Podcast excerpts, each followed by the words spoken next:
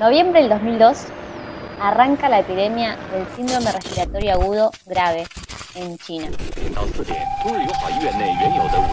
Mientras son cada vez más las personas infectadas por el virus del SARS, más conocido como neumonía típica, científicos llegaron a la conclusión que el virus que causa el SARS no cambia fácilmente, lo que puede facilitar la investigación para hallar una vacuna. A partir de las 0 hora de mañana, deberán someterse al aislamiento social preventivo y obligatorio. Esto quiere decir que a partir de ese momento nadie puede moverse de su residencia. Todos tienen que quedarse en sus casas.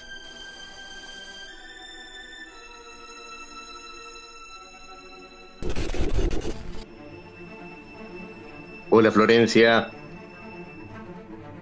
Hola, ¿cómo estás? Bien, acá encerrado de mi hogar. ¿Vos?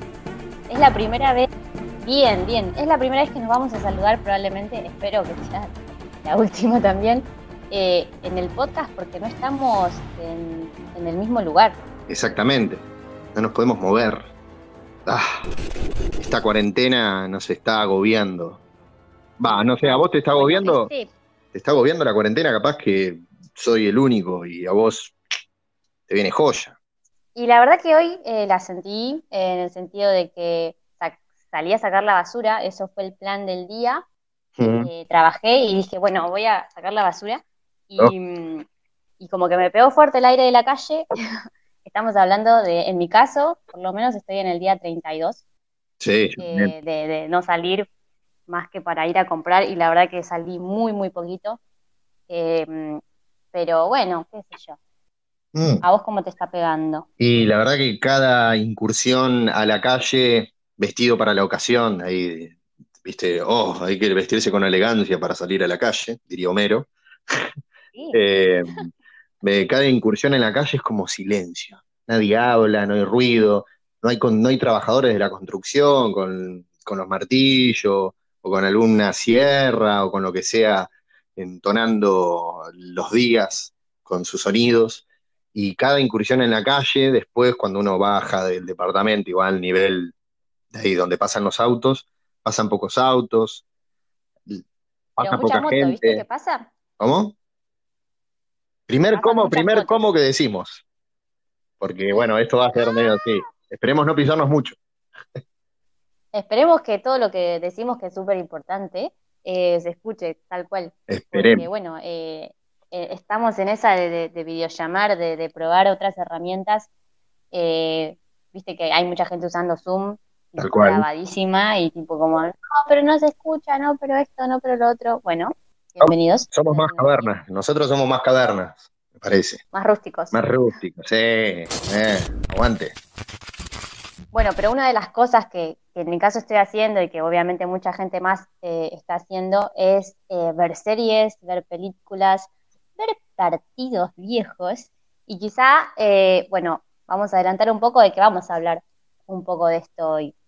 Tal cual. Hay, déjame decir en ese sentido, hay dos películas que quiero mencionar eh, con respecto a esto de la pandemia que estamos viviendo, de la cuarentena. Eh, ya los pasamos a los días, pero hay una película que se llama 28 días. Nosotros en la actualidad estamos en el día 32. Es una película justamente del 2002. Se llama 28 Dates 28 días, pero que acá traducida con lo que nos llega de Hollywood pasando por México, se llama Exterminio, que es del director de La Playa, de Trainspotting, de Quien quiere ser millonario, eh, Danny Boyle, un director inglés. La película Exterminio, donde actúa Cillian Murphy, el de Peaky Blinders, trata sobre un chabón que cae en un hospital, tiene un accidente, algo así, cae en un hospital, desmayado, en coma, se despierta 28 días después y el mundo se había ido al chori, a la reverendísima de la lora, porque había ocurrido una pandemia en esos 28 días que él estuvo dormido, sin abrir los ojos, en donde la pandemia, en lugar de ser un virus, era que las personas se convertían en zombies. Zombies, tía. Zombies. Y muy agresivos los zombies, porque viste están, hay distintos tipos de zombies, los que son más lerdos o los que son, y te como la cabeza y pa, me choco y me tiro de un edificio para matarte. Que están re locos los zombies. Así que, que son como vampiros más. zombies, ¿no? Sí. Parecen vampiros. unos chupadores de sangre, buscan todo lo que sea carne, sangre, te huelen como un tiburón y a la distancia y te vienen a matar. Y después de otra película, déjame ¿Qué película? Déjame mencionar es, dos, Señales, que también es del 2002, eh, donde más que una pandemia era una invasión de alienígenas de otro planeta que azotaban a la Tierra, pero donde la humanidad, eh, podemos hacer una comparación, estaba enterada, y, eh, había tomado medidas, precauciones, y estaba pendiente a ver qué, cuál era el evento que iba a pasar, qué iba a venir, qué sucedía. Eh, en vilo de esta invasión, pandemia alienígena. Así que bueno, dos películas para mencionar. Eh, me encantaban. Eh, de hecho, algo que me quedó medio en la lejanía y en el comienzo de, toda esta cuarentena, y, de hecho muy muy lejos, cuando el coronavirus empezó en China, digamos, cuando todavía hacíamos chistes capaz con todo esto porque ahora como que no es tan gracioso. Eh, pensaba que cuando era chica era muy fan de, de, los zombies, de las películas así, eh, muy de ir a la zombie walk, ¿viste? y todo eso. Em, y bueno, y me acuerdo que, no te digo que ay, me, hubiese encantado esto que estamos viviendo, porque bueno, no, no hay zombies, pero ha, habido relaciones, el chiste en su momento con esto. Claro. Eh, me acuerdo que yo pensaba que mi casa, mi casa en, en Adrogué era como el lugar ideal para pasar una cuarentena. o sea, a ese nivel llegaba mi mente cuando era chiquita, porque decía, bueno, tengo un patio grande, hay una pileta en la que se pueden tirar los zombies. Oh. Eh, eh, viejos, claro, tenían, tienen un almacén, entonces era como, bueno, también tengo esto para abastecerme, era como, bueno, yo este es el mejor lugar para, para pasar la cuarentena y mira dónde me viene a agarrar la cuarentena, en La Plata. En la ciudad de las diagonales, tal cual. Complicado. Y bueno, es lo, que nos tocó. Y bueno. Complicado. Sí, una pileta comparado con un lleno de edificios aquí encerrados. Está bien, capaz que La Plata es un lugar grande y hay grandes lugares, muy buen, muy lindos lugares también. Pero sí, sí, no, no. Prefiero mil veces la pileta y el kiosco abarrotado de comida con respecto a, bueno, estar en un ambiente, en un espacio más pequeñín y redescubriendo todos los espacios de la casa. Sí, darle, otro Bueno, hoy me voy a sentar, claro, hoy me voy a sentar en esta esquina de, la pared. hoy voy a ver acá. ¿Coincidís conmigo, Flor, retomando lo de los años en que este 2002 es el único capicúa de nuestras vidas que vamos a vivir? Y hay que ver hasta cuándo vivimos. Eh, estoy bastante preocupada por eso, por estos días. Ah, hay que estar con recaudo, hay que lavarse las manos y más todo lo que sabemos, tirarse alcohol en gel en la cara, en el ojo.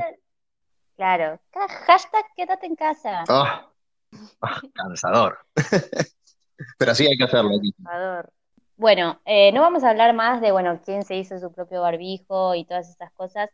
Si te parece, pasamos a lo que nos importa. Déjame permitir, antes de pasar a, The Important Thing, que son las efemérides, déjame decir que creo que la peor pandemia de todas, porque nosotros nos tomamos como una situación, eh, eh, bueno, sí, qué garrón estar encerrado, gracias a nuestros padres, no voy a decir adiós ni a la Pachamama, pero gracias a nuestra familia y al laburo y el esfuerzo de cada uno, eh, que nos, puede, nos bancan o nos podemos bancar, autosustentar, que tenemos el acceso a hacer esto a través de Internet y que se puede oír, lo vamos a subir a Spotify, pero creo que la peor pandemia de todos, lo que nos ha redescubierto, o sea, ya se sabía, si uno ve Parasite, justamente una película lo puede detectar también, es que creo que la peor pandemia de todas es la pobreza mundial, que produce necesidades imperiosas y que se manifiesta en la desigualdad,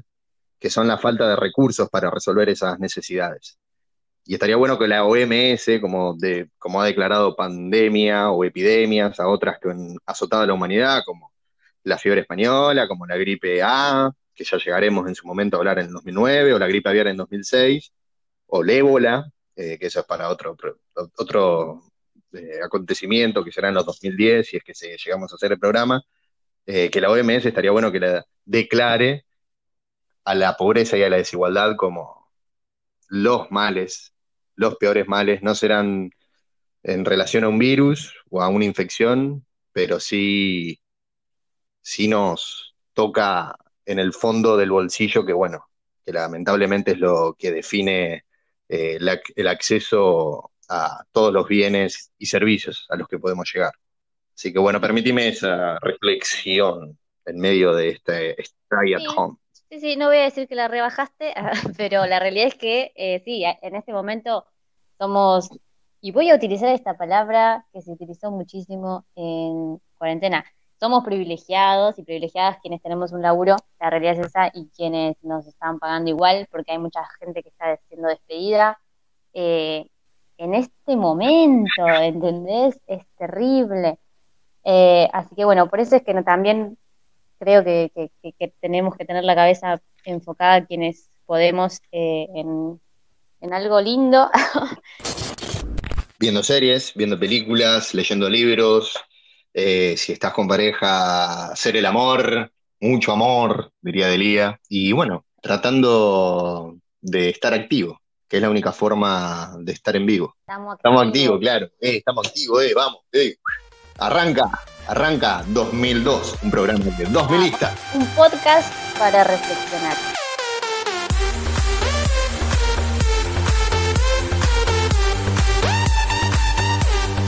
la De la única persona en el mundo que no puedo esperar semejante barbaridad es usted. Es usted. Usted no puede decir semejante barbaridad. Usted no puede decir semejante barbaridad. bien, ¿eh? No, no puede decir Nos conocemos bien. Usted tiene que arrepentirse de lo que dijo. No, no me voy a arrepentir. Usted se tiene que arrepentir porque yo no hice nada de eso. Usted no puede decir. No, no puede decir eso. ¿Cómo vas a decir eso? No, pará, pará, pará, pará.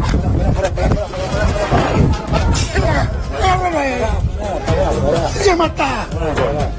¿Cómo vas a decir que yo Pará, pará, pará, pará,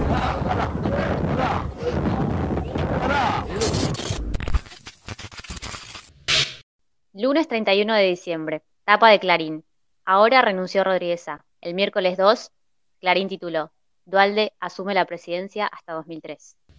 1 de enero del año 2002. El euro, la moneda europea por excelencia, comienza a circular en 12 países de Europa, entre los cuales figuran Alemania, España, Italia, Francia.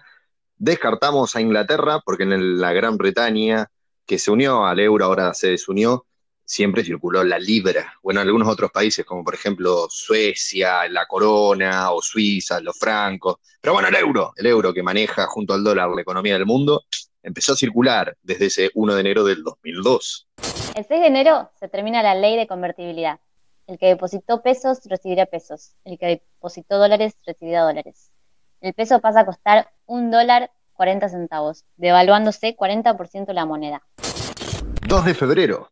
Se casa en Holanda, en la ciudad de La Haya, en la capital administrativa de Holanda, la princesa y actual reina Máxima Zorraguieta con el príncipe Guillermo.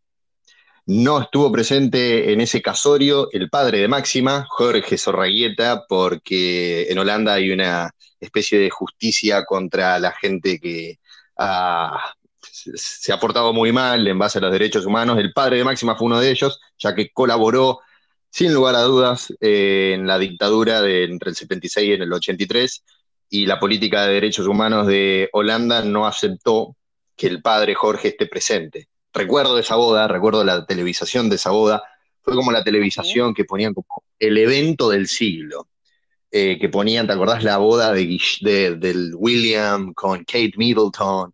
O la del príncipe Harris con la actual princesa, bueno, ahora ya no son príncipes porque se fueron de la corona británica, pero con Meghan Clark entonces me acuerdo que ese hecho, porque además es sargenta, máxima, eh, estuvo casada desde ese 2 de febrero del 2002 con el príncipe Guillermo de Holanda, y hubo ahí en el casorio una persona, recuerdo esto por televisión, que tocó una pieza de Piazzolla con un acordeón. Eh, ese es mi recuerdo de un casorio real, y espero que sea el último. Porque la verdad que estas cosas, viste, estas cosas son muy chetas, Florencia.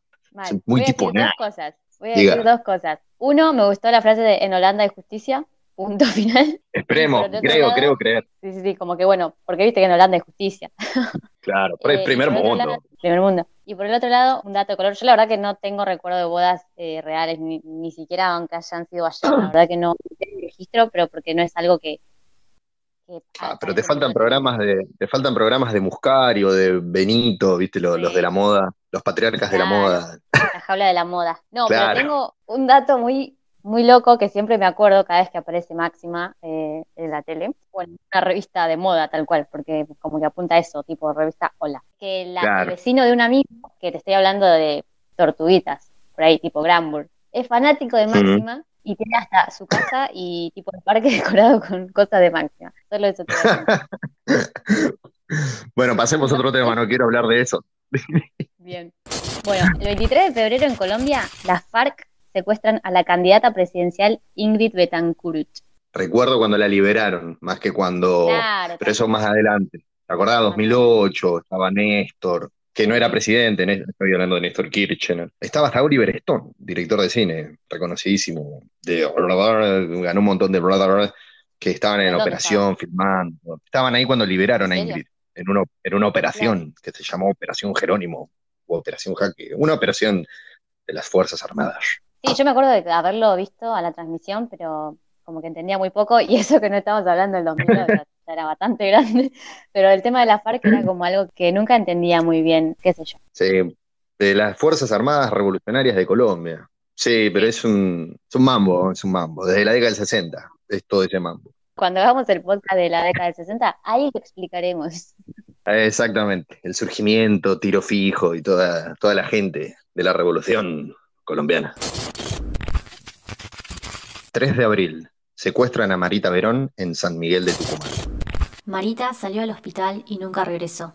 Susana Trimarco, su madre, se convirtió en la presidenta de la Fundación María de los Ángeles, que brinda asistencia integral y gratuita a familiares y víctimas de la trata de personas. La misma ha logrado liberar a más de 8.500 mujeres. 11 de abril en Venezuela, golpe de Estado contra Hugo Chávez. Pedro Carmona Estanga se autoproclama presidente de Venezuela. Esto como que tengo flashbacks, tengo como un déjà vu. Recuerdos que vienen a la memoria.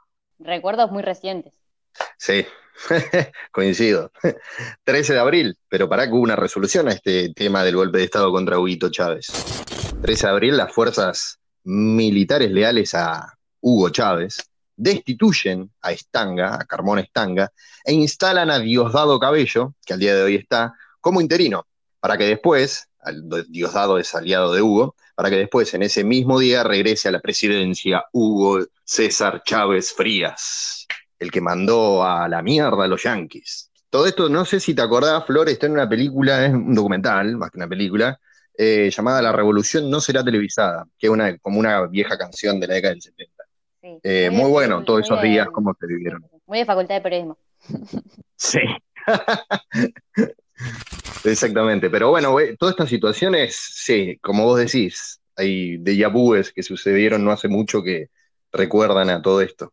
Antes del Corona Times, antes de esta época de coronavirus, se dieron ciertas cositas en, nuestra- en nuestro continente. Gracias a Dios acá no, por- acá fue por vías legales. Bien, bueno, y hablando de Dios, 30 de mayo muere Ricky Espinosa de Flema en Herlip, con Urbano, al caer por una ventana del quinto piso de un monobloc. Se dice que estaba jugando al, a la Play y que se perdía se tiraba. ¿Cómo va Ricky? Ricky entre todos sus proyectos, Flema, Flemita, Ricky Espinosa, ya tiene como 18 discos, por eso vuelven a la etapa parado, ya están otra vez empezando de cero.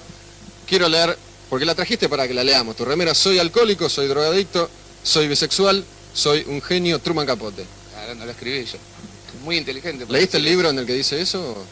Sí, ¿Sí? sí, pero no lo entendí.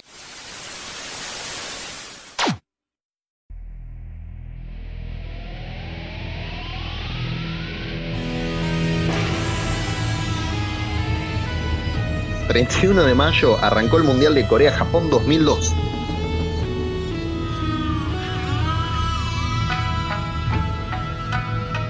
Esto fue en la ciudad de Seúl, en Corea del Sur, donde Senegal, de la nada, de la auténtica nada, le ganó al último campeón del mundo, que había sido campeón de Europa, que era Francia, Francia de Zinedine le ganó 1 a 0. ese es un mundial eh, que diría, yo diría, que termina coronando el 30 de junio a Brasil como pentacampeón del mundo con dos goles de Ronaldo a Alemania.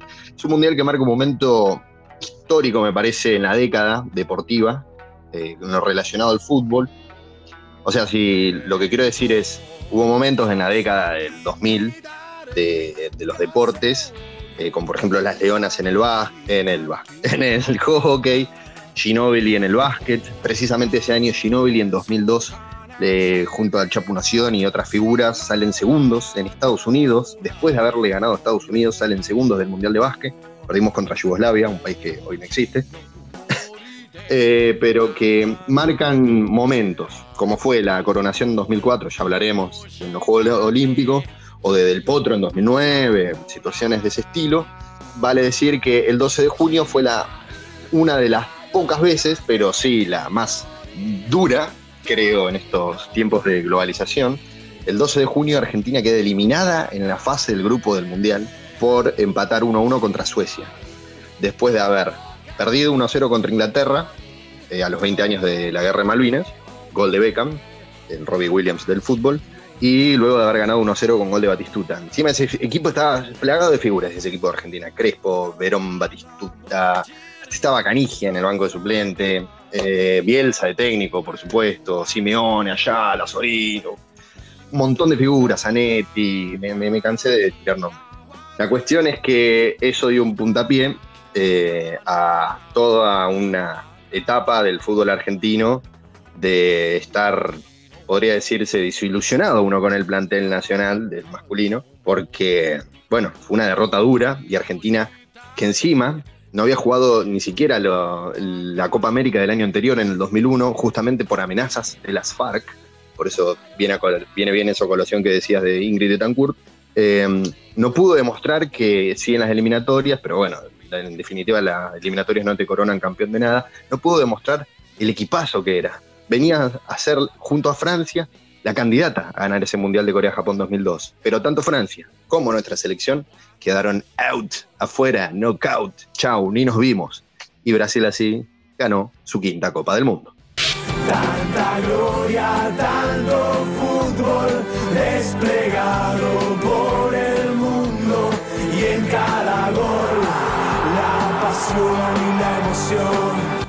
¿Sabés que yo tengo recuerdos de esto? No lo puedo creer. Eh, Era muy, muy de madrugada. Tengo recuerdos de, de la época en general, ¿no? De, porque Mm. nombrabas a los jugadores. Me acuerdo que conservé durante mucho tiempo, por alguna razón, un paquete de Lays en el que venía, en, como en el envoltorio, en el packaging, em, Sí. estaba por decir Crespo, pero no, era Batistuta, pero porque era muy grande, yo qué sé, pero bueno, conservé durante mucho tiempo el paquete de Lays, que antes eran frenchitas, esos 10, 90, Claro. y, mm, toda, toda llena de aceite, probablemente. La tenía entre mis cosas más preciadas. Batistuta. Bueno, ¿te acordás la- que que venían tazos también? ¿Te acordás las cabecitas del Mundial 98? Que estaba Ortega, eran unas cabecitas de muñequito chiquito, con unas cabecitas grandes, Verón. Eso No sé si llegas a recordar eso. eh, eh, no, no me acuerdo. Ya tanto no. Me suena a, eso, a esos muñequitos más un 2000. 2000 largo. Bueno, eh, también estaban en, si no me No, no, esto más en el tiempo, más, más atrás. Bueno, el Mundial anterior, tampoco tanto. Claro. Pero bueno, quedamos afuera, era de madrugada, yo lloré, ah, después tuve que ir a la escuela, to- todo el mundo una cagada. Ir al colegio, perder un mundial. No como ahora. Claro. Y la vida sigue, continúa. ¡Correte, correte, loco, correte, correte, correte, correte! 26 de junio. La crisis causó dos nuevas muertes. Masacre de Avellaneda. La policía bonaerense mató a Maximiliano Costecchi y a Darío Santillán. Estaban agrupados en la Coordinadora de Trabajadores Desocupados, Aníbal Verón del Movimiento de Trabajadores Desocupados. La consecuencia fue que Dualde adelantara seis meses las elecciones previstas para septiembre de 2003. Darío y Maxi se convirtieron en un símbolo de la lucha de los movimientos piqueteros.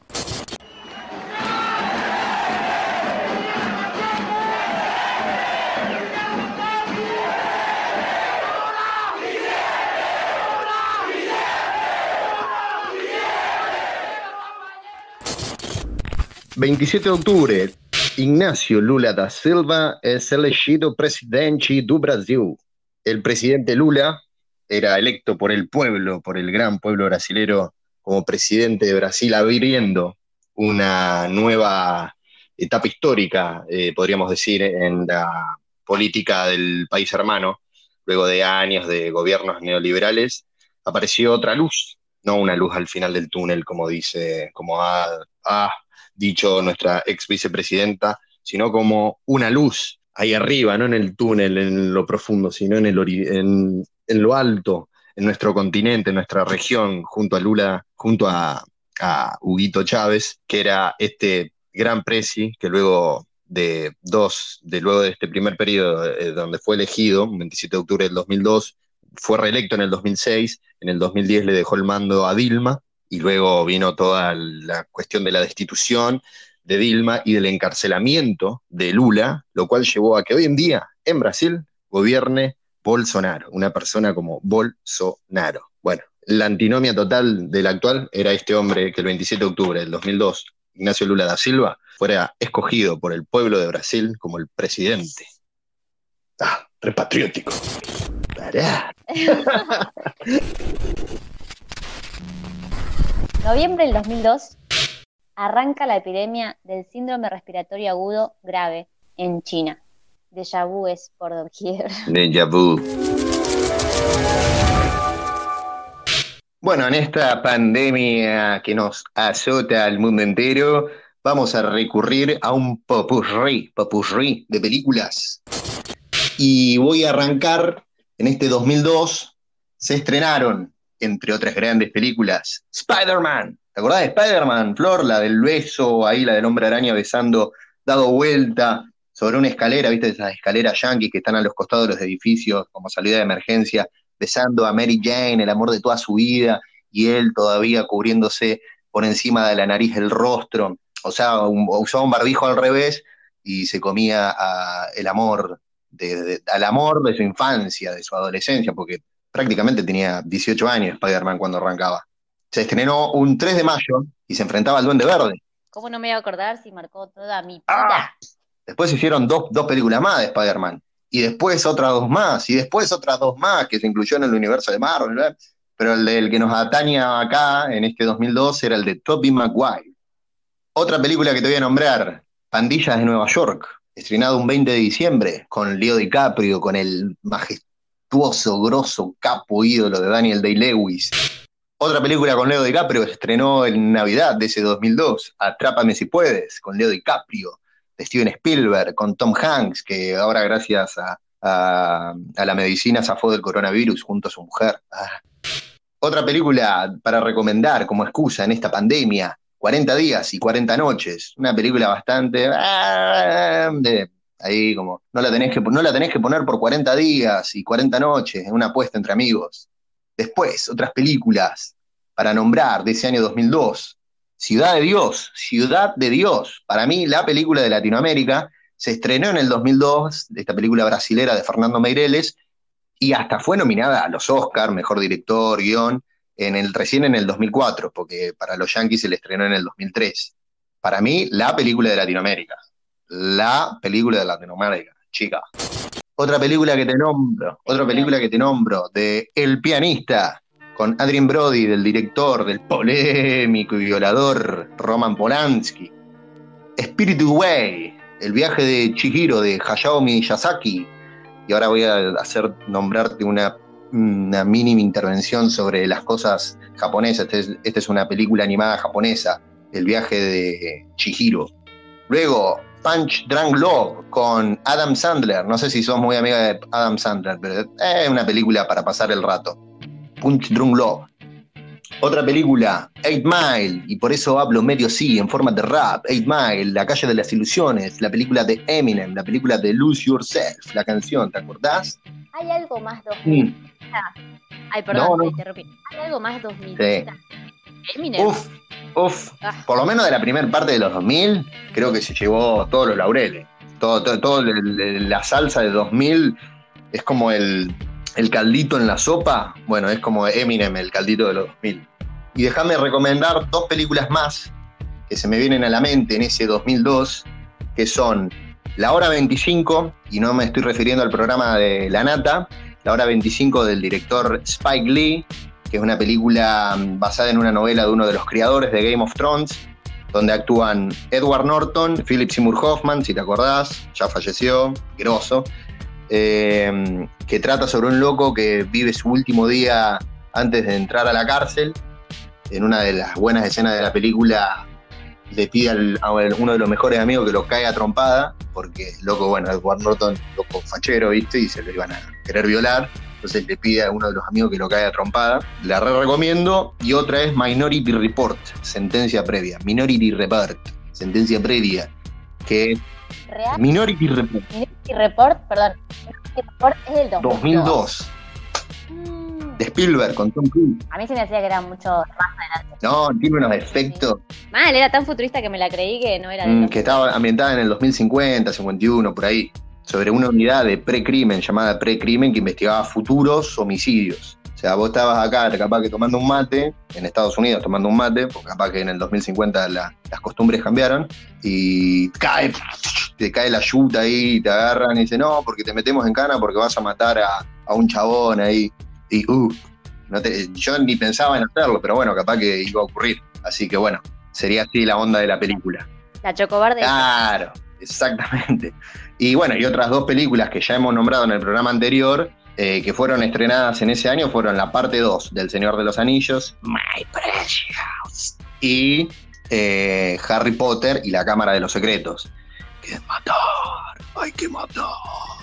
Flo, hay que hacer un podcast. que es donde estaba la araña gigante, asesina. Qué mejor eh, que, que esta cuarentena eh, y esta cantidad de horas encerrado que qué mejor que este momento para ver estas películas que son eternas y la puedes ver una tras otra. O sea, yo me vería las tres de Señor de los Anillos y las del Hobbit. Sí. Ya fue, la versión extendida. La, la versión extendida. Después te van a quedar los ojos como unos platos, pero bueno. Encima la versión extendida dura como tres horas más, un poco más. y esa poca cordura que capaz quedaba en estos 32 días, ya, ya listo. ya Claro.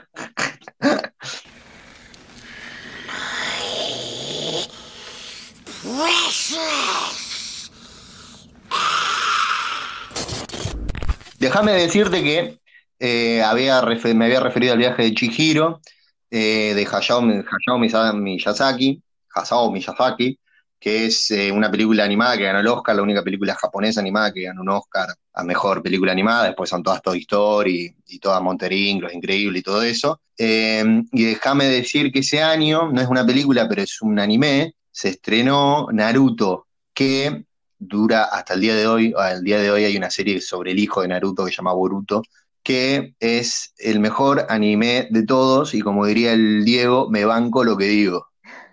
Sí. Para los amantes de Dragon Ball o, o de Shingeki no Kyojin o de otras series, animes, Caballero del Zodíaco, Sailor Moon, lo que sea, Naruto fue la mejor. Pokémon. Pokémon, Digimon, Pokémon. Samurai Jack, Oye, que esa es un anime, pero Está bien. más, más que Dexter, más que los cartoons, Pinky Cerebro, qué sé yo, todo es eso. Uno, uno ya los conoce, llaman King. Bueno, por mi parte, eh, yo la realidad es que estoy haciendo carne bastante esto de recordar eh, el 2 y haciéndolo parte de, de mis días últimamente y coincidió en un comienzo, fue una coincidencia y la realidad es que después tuvo más sentido. Estuve viendo Los Simuladores, que es una serie argentina, Ujú. estamos trayendo todo esto Sí, muy bien, porque estoy diciendo muy, Eh, muy estoy diciendo. Bueno, Los Simuladores tuvo dos temporadas y la primera fue en 2002. eh, la dirigió Damián Cifrón. Todos estos datos que ya en realidad conocemos, pero bueno, para ordenar un poquito. Eh, hay algo muy, muy loco con los simuladores que es como los Simpson, que hoy en día la gente los ve y hace memes.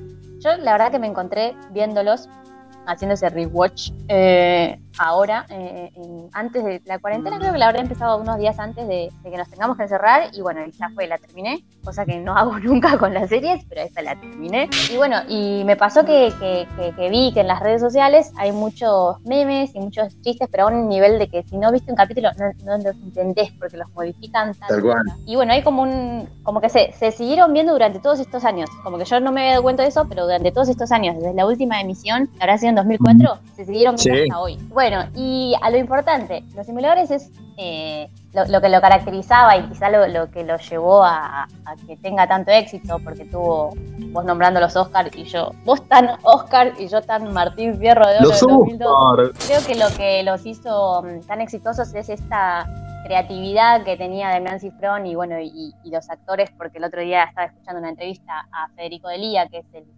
que hacía el personaje de Santos y que hacía toda la, la idea de los planes que ellos Claro. llevaban a cabo.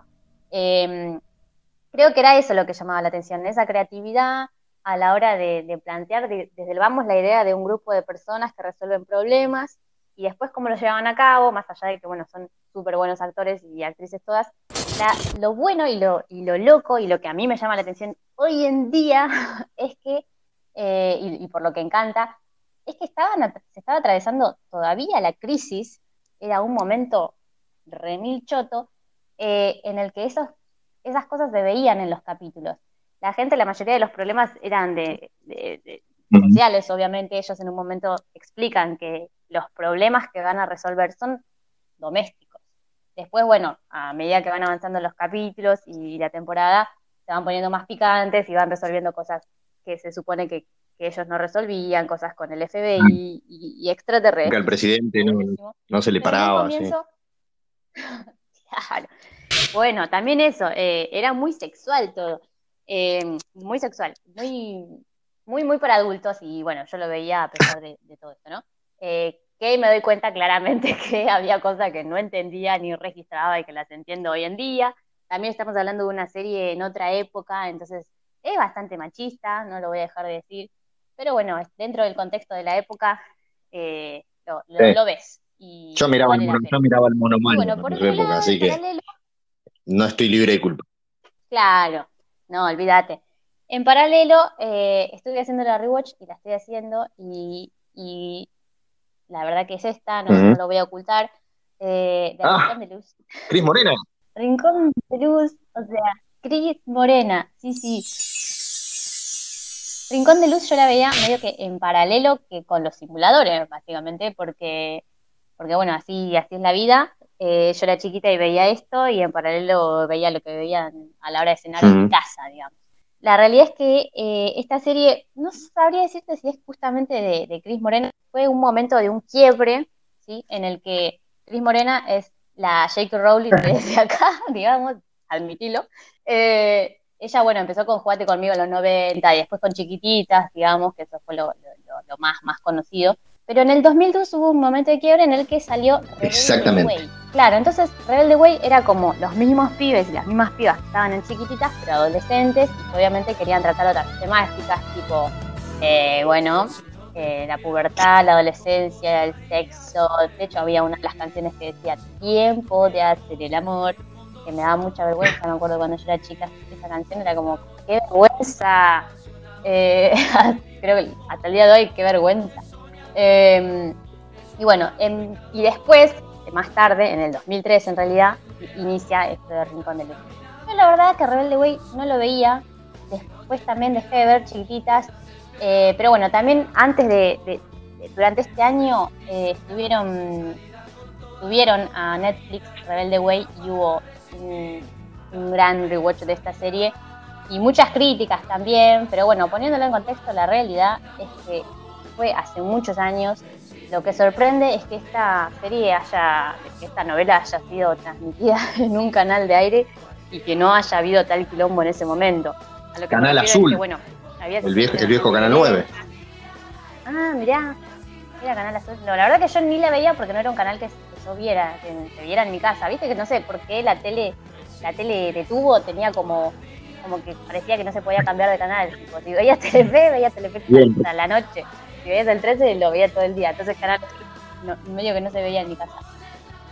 Y bueno, básicamente lo que pasaba era que había muchas relaciones muy conflictivas, asociadas a, a la adolescencia, asociadas a que, bueno, esa era la manera en la que se llevaban los pibes y las pibas. Eh, hay escenas en las que Felipe Colombo, que, que- que actuaba Claro. en Luciano Lopilato, eh, medio que se discuten y se forcejean, o después hay uno que medio que simula que la va a violar a, a otra chica y es muy fuerte verlo y al final la piba se logra escapar y él... Y en un acantilado también. eh, La pone contra el borde de un acantilado ahí en la costa, que, Sí. uff, fuerte, ¿eh? terrible. Y es muy, muy una marca de esa época también, porque yo me acuerdo que jugaba a las Barbies y también era todo muy trágico, tipo, no, cachetazo, piña, caída de acantilado, y después amistad, reencuentro, eh, arreglar las cosas. Pero bueno, es, puede que todo esto de la fantasía esté ligado a la infancia y a la adolescencia, pero justamente eh, que desde un canal de aire estén transmitiendo eso genera, genera un sentido eh, a, a todos los pibes y las pibas que lo estaban viendo en ese momento y que bueno, ya sabemos que eso eh, no es Y está bien que, bueno, ¿no? que- y está bien que aunque sean muchos años después, atraviesen todos estos procesos de, de deconstrucción, todo este tipo de series. Lo que me parece que está choto, chotazo, es que Netflix la suba. Como, ah, sí, está así, Rebelde Way, pasar el rato en la cuarentena, miren. Y, y- o sea, si uno lo ve con los ojos de, de deconstrucción, de mirá, o sea, vi- tratando de ver el mensaje que buscaba transmitir, justamente creo que leí hace nada que Cris Morena un poco se arrepentía de ciertas cosas que había hecho, ponele. Eh, como que hay que mirarlo con esos ojos, pero si lo ves sin un poco de, de crítica, eh, y vamos a repetir los mismos valores que la serie, eh, la novela, la telenovela, vamos a decirlo así, eh, en ese momento transmitía. Estas relaciones tóxicas de las que estás mencionando. Sí, puede ser. La realidad es que se trata, la crítica va a, algo que era muy masivo, porque la verdad que yo me acuerdo que veía chiquititas y sabía que eso no era así, o sea, sabía que, que- que no era la, la realidad lo que estaba viendo en esa novela, siendo chiquita lo veías, siendo chiquita también veía que Rebelde Way eh, yo elegía no verlo porque no me gustaba, eh, después Alma Pirata, después Aliados, después Verano del 98, o sea, todos sabemos que esas son ficciones. eh, y, y bueno, que lejos están de, de mostrar alguna realidad, pero la realidad es que yo ahora, y, paso a la otra cosa que voy a recomendar si acaso alguien quiere que le recomiende, eh, yo no veía Rebelde Way porque me pasaba que, bueno, que eran básicamente un grupo de chicos y chicas que iban a un colegio súper cheto y súper caro, entonces no me gustaba para nada, y encima de que se la pasaban todo el tiempo, claro, y se la pasaban todo el tiempo tipo ahí como calenturientos, entonces a mí la verdad que eso no me identificaba porque bueno, era chiquita y entonces yo a, lo- ¿a dónde fui? A ver Rincón de Luz, que era un hogar de niños pobres, quizás había una mayor identificación de mi parte hacia ahí, eh, así que bueno, te voy a contar si te parece un poco, un poco de qué la va.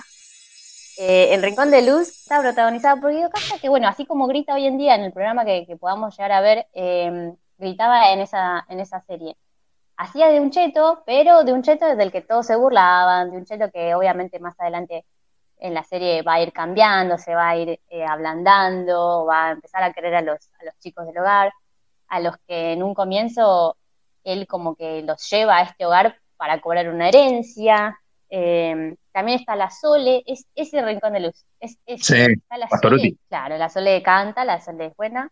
Eh, y te pasa que con cada capítulo, como con los simuladores, ¿viste?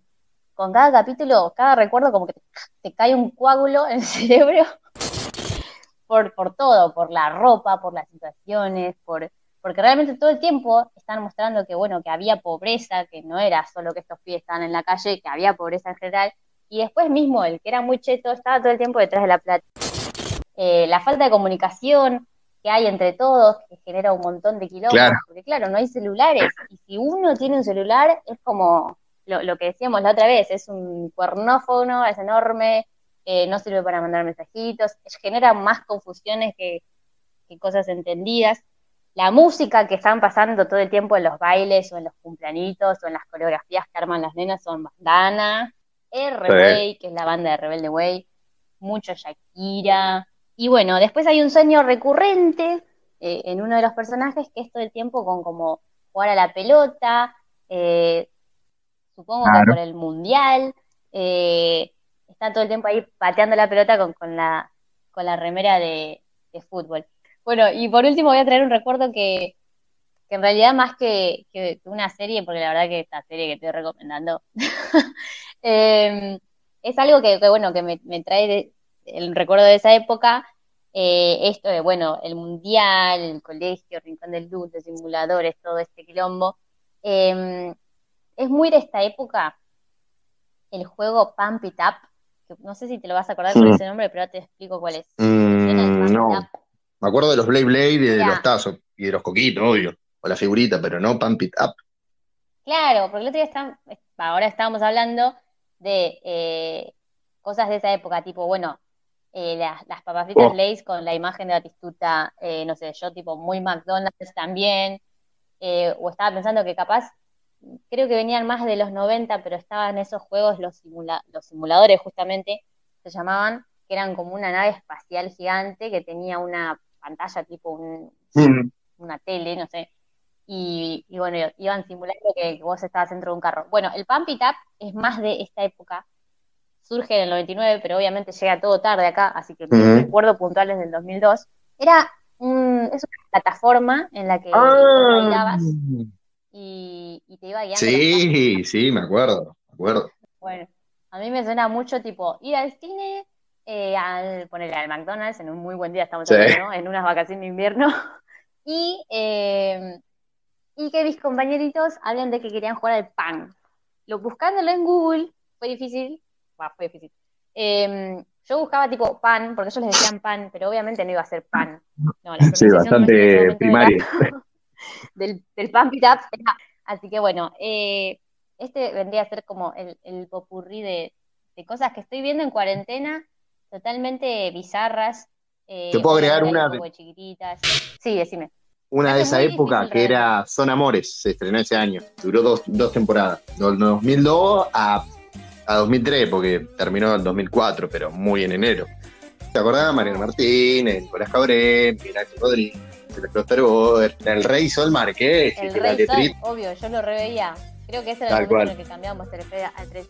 Sí, me acuerdo Claro. mucho. Era, Y ellos era eran hermanos y él los dirigía. Que jugaban en All Boys. Bueno, yo me acuerdo que esto marcaba un montón de, de- de- de- de gestos y de, que la gente copiaba, eh, ¿cómo se dice? Esto de, Marqués y de cómo bailaba, cómo se peinaba, y mucho lo de Nicolás. Cabré. Se enojaba cuando le cortaban Claro. el teléfono.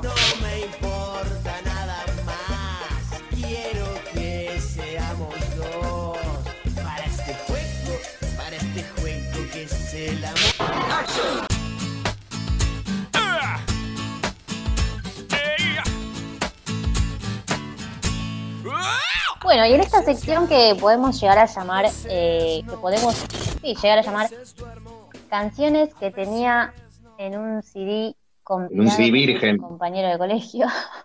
Eh, vamos a nombrar. claro, claro, vos tenías que comprar el CD, llevárselo y él las, la- las bajaba. Claro, casa. Supongo que en Ares, eh, y después le pagabas 15 pesos, depende cuánto, cuánto te cobre. O muy CD que compré en la feria, también podría llamarse la sección.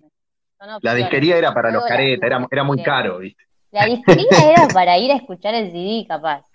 Para ponerte los auriculares y escucharlo. Nada más. Y bueno, sí, ah, cuando existía, ¿no? Musimundo. Bueno, música Oh. de esa época. Arjona tiene el problema, sacó en ese momento. Duele verte con un tipo al que le faltan las ideas y le sobran argumentos. No me haga hablar, Flor, ahí porque. tengo mucho pasado de, de mucha ruta escuchando Arjona. Sí, sí, sí. Hemos escuchado mucho Arjona en ¿Te Plaza acordás? ¿Te acordás? ¿Existe? ¿Sigue existiendo? ¿Te acordás del pacto? ¿Te acordás? tener gente cerca? Otra Oh, época, Dios. otros tiempos. Tenemos Coldplay, The Scientist. Place, The Scientist, Picasso, todo este, lo tengo. Sí, yo lo pagué a este, que, supongo- que Parachutes y Arroyo Flash de Head, a los dos Uf. los pagué 45 pesos juntitos. Sí, sí. Y eso que a- a- arrancado los 2000 ya avanzados, pero igual muy barato. Mana, cosa traicionera. Creo que en uno de estos videos estaba Julieta Sí. mm, Díaz. Abril Lavín, esto es un hito complicated y skated. Viste que estuvo complicated este abril por el tema de malísimo chiste. complicated este abril por el tema del, ah, del Ah. coronavirus. ah. Oh, Dios. Eh, me encanta que me expliques. She was the boy, she was the girl. Bueno. Es muy de esa época, me acuerdo que era, eh, si eras rubia y te delineabas, eras Adil. Qué capa, No, no maestro. Eras Adil. Eminem, Lose Yourself, la que decíamos hoy. Y Without Me, eh, como dijimos antes, eh, no, no, no hay nada más 2000ista que no, no hay nada más 2000ista que ese pelito eh, de colorado aplicado acá eh, cerca al Sí, y el rapero blanco. Néstor en bloque, obviamente. Sí, sí. Maroon 5, This Love, este tema no puede ser más compilado de, de CD. Yo tenía eh, a This Love en un CD, que lo habré hecho en el 2004, obviamente esto llega tarde. Tenía cada canción y creo que estaba esta que sigue, que es Coti. Tema y es Un error, con Paulina Rubio. Era un error esa canción. Era un error esa canción. Y el tema del momento, Asreje Las Kepchu. Es, el, eh, es la versión de Paul McCartney, eh, de los Beatles, perdón, de Argenta. Va, eran Argenta las Ketchup, ya. Oh, no. Eh, seguro eran. Paraguayañola. No, no sé. Bueno, ¿vi- No, ni idea, ni idea, ni idea. ¿En serio? Si me dejás googlear, capaz que. Ah, son de Turquía. Googleando en vivo, a ver. ¿Viste? Y sí, nosotros pensábamos que estaban hablando Claro, exactamente. cosa y eso quería Un decir. lenguaje raro, pero el suyo al fin. El mejor tema de todo. A veces, de todo el año. Mambrú, aguante Mambrú, si quieren saber, si quieren escuchar más de. Mambrú, pueden escuchar el podcast anterior, en el que hablamos de Popstars. Eh, Juanes, a Dios le pido. Ahí Oh, es cuando conocí a Que si me muero sea de amor. Y si me enamoro, sea O de vos. ¿ese de Dios. Si Eh, da, da, pido. Bueno, y por último, llegamos medio al final. Este era mi tema favorito cuando era chiquita. Durante muchos años dije que este era mi tema favorito y casi que hasta hace poco se me preguntaba, decía eso. No sé por qué flasheaba amor, ni idea con quién. Maestros de la bailanta tropical. Cara Luna de Basilos.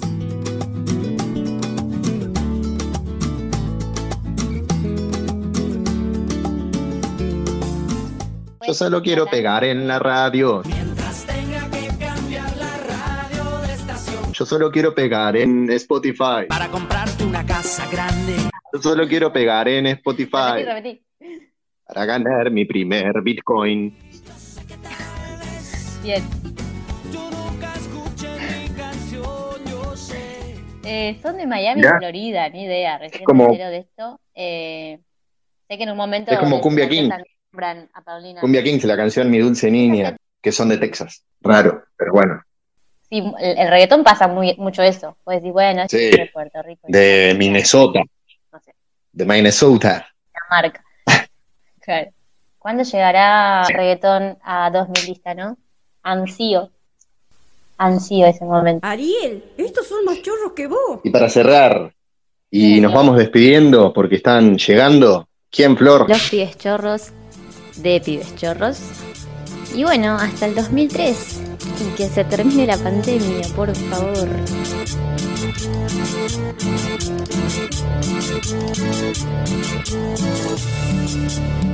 Pibe chorro.